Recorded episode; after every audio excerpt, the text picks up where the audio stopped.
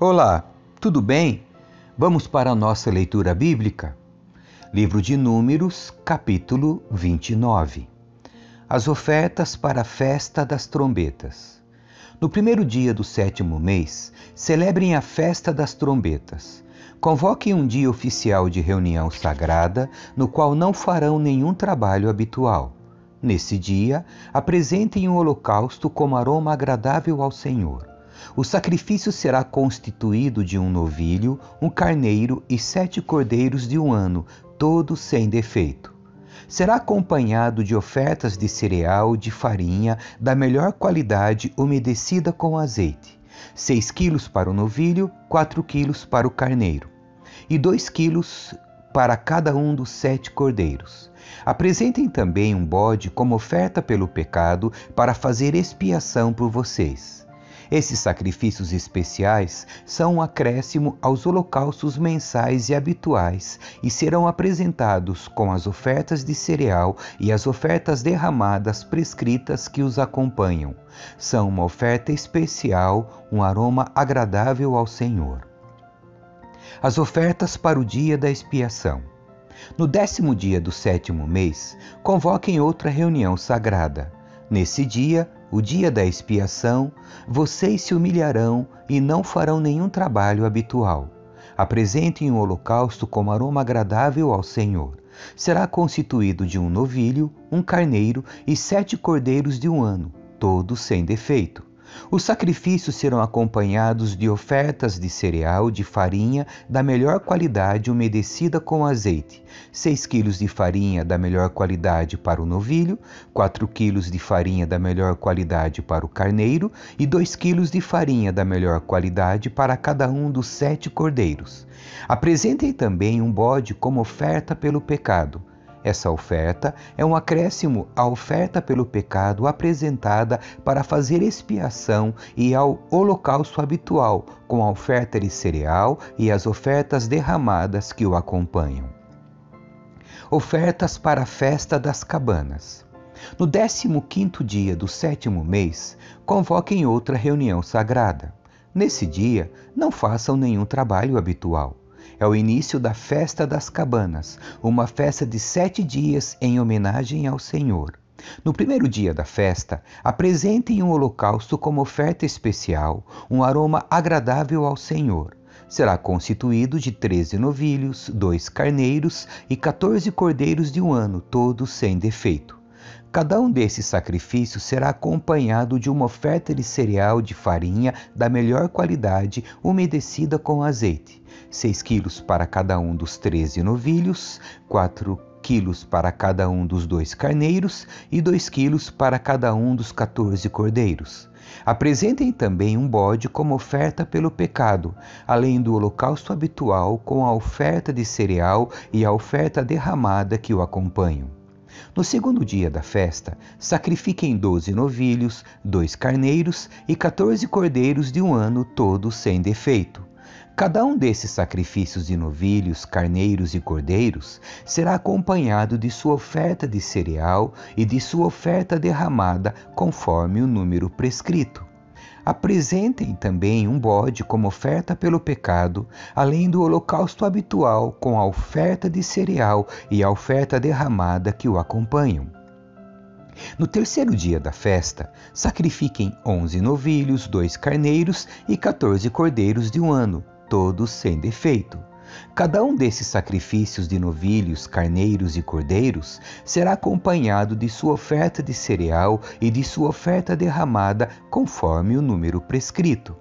Apresentem também um bode como oferta pelo pecado, além do holocausto habitual com a oferta de cereal e a oferta derramada que o acompanham. No quarto dia da festa, sacrifiquem dez novilhos, dois carneiros e quatorze cordeiros de um ano, todos sem defeito. Cada um desses sacrifícios de novilhos, carneiros e cordeiros será acompanhado de sua oferta de cereal e de sua oferta derramada, conforme o número prescrito. Apresentem também um bode como oferta pelo pecado, além do holocausto habitual com a oferta de cereal e a oferta derramada que o acompanham. No quinto dia da festa, sacrifiquem nove novilhos, dois carneiros e quatorze cordeiros de um ano, todos sem defeito. Cada um desses sacrifícios de novilhos, carneiros e cordeiros será acompanhado de sua oferta de cereal e de sua oferta derramada conforme o número prescrito. Apresentem também um bode como oferta pelo pecado, além do sacrifício habitual, com a oferta de cereal e a oferta derramada que o acompanham. No sexto dia da festa, sacrifiquem oito novilhos, dois carneiros e quatorze cordeiros de um ano, todos sem defeito. Cada um desses sacrifícios de novilhos, carneiros e cordeiros será acompanhado de sua oferta de cereal e de sua oferta derramada, conforme o número prescrito. Apresentem também um bode como oferta pelo pecado, além do holocausto habitual, com a oferta de cereal e a oferta derramada que o acompanham. No sétimo dia da festa, sacrifiquem sete novilhos, dois carneiros e quatorze cordeiros de um ano, todos sem defeito. Cada um desses sacrifícios de novilhos, carneiros e cordeiros será acompanhado de sua oferta de cereal e de sua oferta derramada, conforme o número prescrito. Apresentem também um bode como oferta pelo pecado, além do holocausto habitual, com a oferta de cereal e a oferta derramada que o acompanham. No oitavo dia da festa, declarem uma reunião solene. Não façam nenhum trabalho habitual nesse dia. Apresentem um holocausto como oferta especial, um aroma agradável ao Senhor. O sacrifício consistirá em um novilho, um carneiro e sete cordeiros de um ano, todos sem defeito. Cada um desses sacrifícios será acompanhado de sua oferta de cereal e de sua oferta derramada, conforme o número prescrito. Apresentem também um bode como oferta pelo pecado, além do holocausto habitual com a oferta de cereal e a oferta derramada que o acompanham.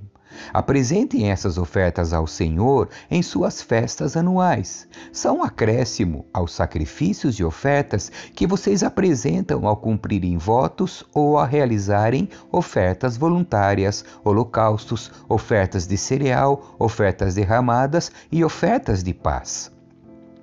Moisés transmitiu todas essas instruções aos israelitas, conforme o Senhor lhe havia ordenado. Capítulo 30 Leis acerca de votos e juramentos. Moisés mandou chamar os chefes das tribos de Israel e lhes disse: Foi isto que o Senhor ordenou se o homem fizer um voto ao Senhor ou uma promessa sob juramento, jamais deverá voltar atrás em sua palavra, fará exatamente o que prometeu. Se uma moça fizer um voto ao Senhor ou uma promessa sob juramento, enquanto ainda estiver morando na casa de seu pai, e se seu pai ficar sabendo do voto e não levantar objeções, todos os seus votos e promessas continuarão a valer. Mas, se no dia em que ficar sabendo seu pai se recusar a deixá-la cumprir o voto ou a promessa, todos os seus votos ou promessas serão anulados. O Senhor a perdoará, pois o pai não permitiu que ela os cumprisse. Se uma moça fizer um voto ou assumir um compromisso por meio de uma promessa precipitada e depois se casar, e, no dia em que ficar sabendo do voto ou da promessa, o marido não levantar objeções, os votos e as promessas que ela fez continuarão a valer. Mas, se no dia em que ficar sabendo seu marido se recusar a deixá-la cumprir o voto ou a promessa precipitada, os compromissos dela serão anulados e o Senhor a perdoará. A mulher viúva ou divorciada, porém, deverá cumprir todos os seus votos e promessas.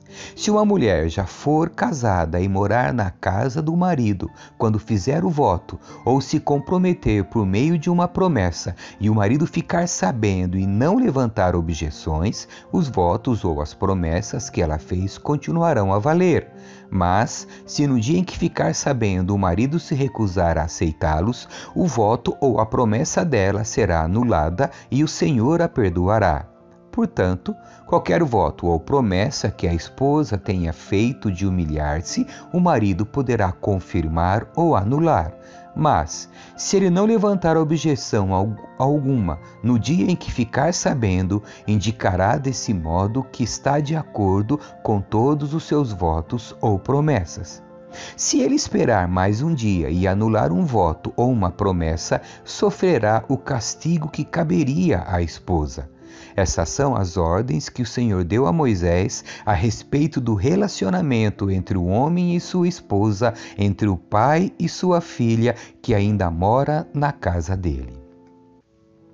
Capítulo 31 Israel conquista Midian. O Senhor disse a Moisés: Vingue-se dos midianitas pelo que fizeram aos israelitas. Depois disso, você morrerá e será reunido a seus antepassados. Então Moisés disse ao povo: Escolham e armem alguns homens para lutarem na vingança do Senhor contra Midian. De cada tribo de Israel, enviem mil homens para a batalha. Assim, escolheram mil homens de cada tribo de Israel, no total de doze mil homens armados para guerrear.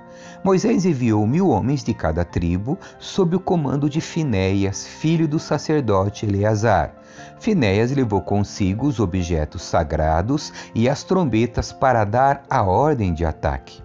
Atacaram Midian, como o Senhor havia ordenado a Moisés, e mataram todos os homens. Os cinco reis midianitas morreram na batalha: Evi, Requem, Zur, Ur e Reba também mataram a espada Balaão, filho de Beor. Os israelitas capturaram as mulheres e as crianças midianitas e tomaram como despojo o gado, os rebanhos e toda a riqueza deles. Queimaram todas as cidades e acampamentos onde os midianitas moravam. Depois de juntarem todos os despojos, tanto os prisioneiros como os animais, trouxeram tudo a Moisés, ao sacerdote Eleazar e a toda a comunidade de Israel, que estava acampada na campina de Moabe, junto ao rio Jordão, do lado oposto de Jericó. Moisés, o sacerdote Eleazar e todos os líderes da comunidade saíram ao encontro deles fora do acampamento. Moisés, porém, se enfureceu com os generais e os capitães que voltaram da batalha. Por que deixaram viver todas as mulheres? perguntou ele. Foram justamente elas que seguiram o conselho de Balaão e fizeram os israelitas se rebelarem contra o Senhor no incidente em Peor. Foi por causa delas que uma praga feriu o povo do Senhor. Agora, matem todos os meninos e todas as mulheres que tiveram relações sexuais com algum homem. Deixem viver somente as meninas virgens, tragam-nas para viver entre vocês. E todos que tiverem matado alguém ou tocado em algum cadáver ficarão fora do acampamento por sete dias. Purifiquem a si mesmos e as prisioneiras no terceiro e no sétimo dia. Purifiquem também todas as roupas e todos os objetos de couro, pelo de cabra ou madeira.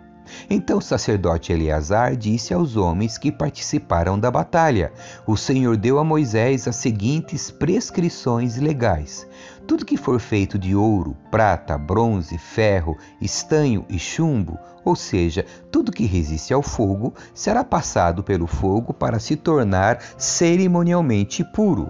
Em seguida, esses objetos de metal serão purificados com a água da purificação mas tudo que não resistir ao fogo será purificado somente com água. No sétimo dia, lavem as roupas e vocês estarão purificados. Então poderão voltar ao acampamento. A divisão dos despojos. O Senhor também disse a Moisés: você, o sacerdote Eleazar e os chefes das famílias de cada tribo farão uma lista de todos os despojos tomados na batalha, tanto das pessoas como dos animais. Dividirão o despojo em duas partes e entregarão metade para os homens que lutaram na batalha e metade para o restante do povo. Da metade que pertence ao exército, entreguem primeiro um tributo que cabe ao Senhor um de cada quinhentos, tanto das pessoas como do gado, dos jumentos e das ovelhas. Entreguem essa porção tirada da parte do exército ao sacerdote Eleazar como oferta ao Senhor. Da metade que pertence aos israelitas, separem um de cada cinquenta, tanto das pessoas como do gado, dos jumentos, das ovelhas e dos outros animais. Entreguem essa porção aos levitas, que estão encarregados de cuidar do tabernáculo do Senhor. Moisés e o sacerdote Eleazar fizeram conforme o Senhor ordenou a Moisés. O despojo restante de tudo que os soldados haviam tomado totalizou 675 mil ovelhas, 72 mil cabeças de gado, 61 mil jumentos e 32 mil virgens. Metade do despojo foi entregue aos homens que participaram da batalha essa parte totalizou 337.500 ovelhas, das quais 675 eram o tributo ao Senhor, 36 mil cabeças de gado, das quais 72 eram o tributo ao Senhor. 30.500 jumentos, dos quais 61 eram o tributo ao Senhor, e 16 mil virgens, das quais 32 eram o tributo ao Senhor. Moisés entregou ao sacerdote Eleazar o tributo que cabia ao Senhor como oferta movida, conforme o Senhor havia ordenado. Metade do despojo pertencia aos israelitas, e Moisés a separou da metade que pertencia aos homens que lutaram. A parte dos israelitas totalizou 335.500 ovelhas, 36 mil cabeças de gado, 30.500 jumentos e 16 mil virgens. Da metade entregue ao povo, Moisés separou um de cada cinquenta, tanto das pessoas como dos animais, e entregou aos levitas encarregados de cuidar do tabernáculo do Senhor tudo foi feito conforme o Senhor havia ordenado a Moisés. Então os generais e os capitães foram a Moisés e disseram: Nós, seus servos, contamos todos os homens que saíram para a batalha sob o nosso comando, nenhum de nós está faltando. Por isso, de nossa parte do despojo, apresentamos os objetos de ouro como oferta ao Senhor: braceletes, pulseiras, anéis, brincos e colares. A oferta fará expiação por nós diante do Senhor. Moisés e o sacerdote Eleazar receberam deles as joias e os objetos artesanais de ouro. Ao todo, o ouro que os generais e os capitães apresentaram como oferta ao Senhor pesava por volta de 200 quilos. Todos os homens que participaram da batalha tomaram para si uma parte do despojo. Moisés e o sacerdote Eleazar aceitaram as ofertas dos generais e dos capitães e levaram ouro para a tenda do encontro como recordação para que o Senhor se lembrasse dos israelitas. Capítulo 32 As tribos a leste do Jordão. As tribos de Ruben e Gade possuíam rebanhos enormes. Por isso, quando viram que as terras de Jazar e Gileade eram adequadas para os rebanhos, foram a Moisés, ao sacerdote Eleazar e aos outros líderes da comunidade e disseram: Vejam as cidades de Atarote, Dibon, Jazar, Ninra, Esbom, Eleade, Sibima, Nebo e Beon. O Senhor conquistou toda esta região para a comunidade de Israel, e ela é adequada para criar rebanhos e para nós, seus servos, que possuímos rebanhos. Se contamos com o seu favor, pedimos que nos deixe ocupar esta terra como nossa propriedade, em vez de nos dar a terra do outro lado do Jordão. Moisés perguntou aos homens de Gade e Ruben: então vocês querem que seus irmãos vão à guerra enquanto vocês ficam aqui? Por que querem desanimar o restante dos israelitas de atravessar o rio para a terra que o Senhor lhes deu? Seus antepassados fizeram a mesma coisa quando eu os enviei de Cades Barneia para fazer o reconhecimento da terra. Depois que subiram até o vale de Escol e fizeram o reconhecimento da região, desanimaram os israelitas de entrarem na terra que o Senhor lhes dava. Por isso, a ira do Senhor se acendeu contra eles e ele jurou: De todos aqueles que eu resgatei do Egito, ninguém com vinte anos para cima verá a terra que eu jurei dar a Abraão, Isaque e Jacó, pois não me obedeceram de todo o coração. As únicas exceções são Caleb, filho do Quenezeu Jefoné, e Josué, filho de Num, pois eles seguiram o Senhor de todo o coração. A ira do Senhor se acendeu contra os israelitas e ele os fez andar sem rumo pelo deserto durante quarenta anos, até que toda a geração que havia pecado contra o Senhor tivesse morrido. Mas aqui estão vocês, uma raça de pecadores, fazendo exatamente a mesma coisa, acendendo ainda mais a ira do Senhor contra Israel. Se vocês se afastarem dele, e se ele abandonar o povo no deserto outra vez, vocês serão responsáveis pela destruição de todo este povo. Eles se aproximaram de Moisés e disseram: Queremos construir currais para nossos animais e cidades para nossos filhos. Então nos armaremos e sairemos prontamente com os israelitas para a batalha, até que os tenhamos levado em segurança para a sua terra. Enquanto isso, nossos filhos ficarão nas cidades fortificadas que construímos aqui e estarão protegidos de ataques dos povos da região. Só voltaremos a nossos lares quando todos os israelitas tiverem recebido suas porções de terra. Não exigimos, porém, terra alguma do outro lado do Jordão. Preferimos viver aqui do lado leste do Jordão e aceitamos esta região como nossa herança na terra. Então Moisés lhes disse: Se fizerem como prometeram, e se, armadas para as batalhas do Senhor, suas tropas atravessarem o Jordão e continuarem a lutar até que o Senhor tenha expulsado seus inimigos, então poderão voltar quando o Senhor tiver conquistado a terra. Assim, vocês terão cumprido seu dever para com o Senhor e para com o povo de Israel. A terra do lado leste do Jordão será sua propriedade da parte do Senhor. Mas, se não fizerem como prometeram, terão pecado contra o Senhor e não escaparão das consequências. Vão, construam cidades para suas famílias e currais para seus rebanhos, mas façam tudo o que prometeram. Os homens de Gade e Ruben responderam: Nós, seus servos, seguiremos suas instruções. Nossos filhos, esposas, rebanhos e gado ficarão aqui nas cidades de Gileade, mas nós, seus servos, todos armados para a guerra, atravessaremos o rio e lutaremos pelo Senhor, conforme nos ordenou.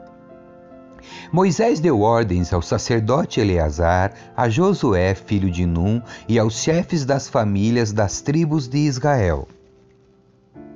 Disse ele: Os homens de Gade e Ruben estão armados para a batalha e atravessarão o Jordão com vocês e lutarão pelo Senhor. Se o fizerem, depois que a terra for conquistada, entregue-lhes o território de Gileade como sua propriedade. Mas, se eles se recusarem a armar-se e atravessar o rio com vocês, serão obrigados a aceitar uma porção de terra com o restante de vocês em Canaã. As tribos de Gad e Ruben disseram outra vez: Somos seus servos e faremos o que o Senhor ordenou. Atravessaremos bem armados o Jordão até Canaã e lutaremos para o Senhor, mas nossa porção de terra estará aqui deste lado do Jordão. Então Moisés distribuiu terras entre as tribos de Gade e Ruben e a meia tribo de Manassés, filho de José. Deu-lhes o território de Seom, rei dos amorreus, o território de Og, rei de Bazã, todas as terras em suas cidades e o território ao redor delas.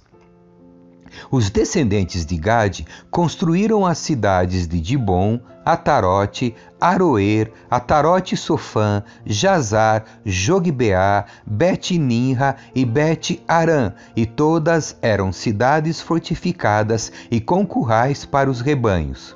Os descendentes de Ruben construíram as cidades de Esbom, Eleade, Kiriataim, Nebo, Baal-Meon e Sibima, e mudaram o nome de algumas das cidades que conquistaram e reconstruíram. Os descendentes de Maquir, da tribo de Manassés, foram até Gileade, tomaram posse dela e expulsaram os amorreus que ali viviam. Moisés deu Gileade aos Maquiritas, descendente de Manassés, e eles se estabeleceram ali. O povo de Jair, outro clã da tribo de Manassés, capturou muitos dos povoados de Gileade e mudou o nome da região para Cidades de Jair. Enquanto isso, um homem chamado Noba conquistou a cidade de Kenate e as vilhas ao redor e deu seu próprio nome à região, chamando-a de Noba. Amém. Que Deus abençoe você. Tchau.